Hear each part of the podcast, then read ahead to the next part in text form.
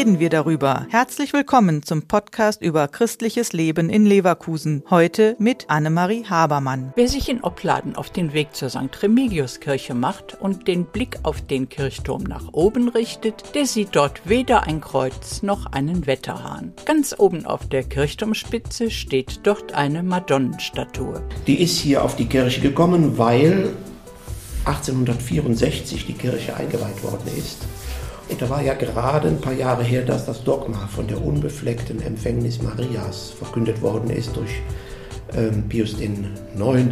Erklärt Pfarrer Heinz-Peter Teller. Dass die Madonnenfigur nach Köln ausgerichtet steht, hat einen guten Grund. Deswegen guckt die nach Köln, zumal Maria, die unbefleckt empfangen, auch Patronin des Erzbistums ist. Und so kommt es, dass bei uns die Maria auf dem Dach steht.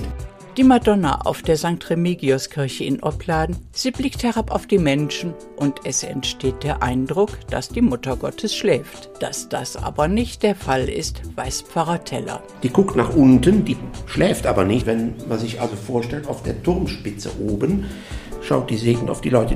Die Madonna auf der Remigiuskirche hat also alles im Blick. Ihre Opladener und das ganze Erzbistum Köln als dessen Schutzpatronin. Inzwischen thront schon die zweite Madonna auf dem Kirchturm und ersetzt dort Kreuz und Wetterhahn. Die erste Madonna bestand aus dem gleichen Material wie der Kölner Dom, aus Sandstein. Und dieses Material wird mit der Zeit porös und bröckelt. Die Figur ist ausgetauscht worden, weil eben die Gefahr bestand, dass das Steine abbrechen. Das ist ja Sandstein, das ist das gleiche Problem wie im Kölner Dom. Und wenn einer getroffen wird und da passiert was, deswegen steht jetzt eine Metallfigur da oben drauf.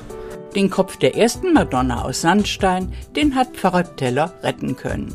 Der Kopf dieser Figur steht heute im Büro des Stadtdechanten im Pastoralbüro von St. Remigius. Der Podcast ist eine Produktion der Medienwerkstatt Leverkusen, der Ort für Qualifizierungen rund um Radio, Ton und Videoaufnahmen. Weitere Informationen unter www.bildungsforum-leverkusen.de slash Medienwerkstatt.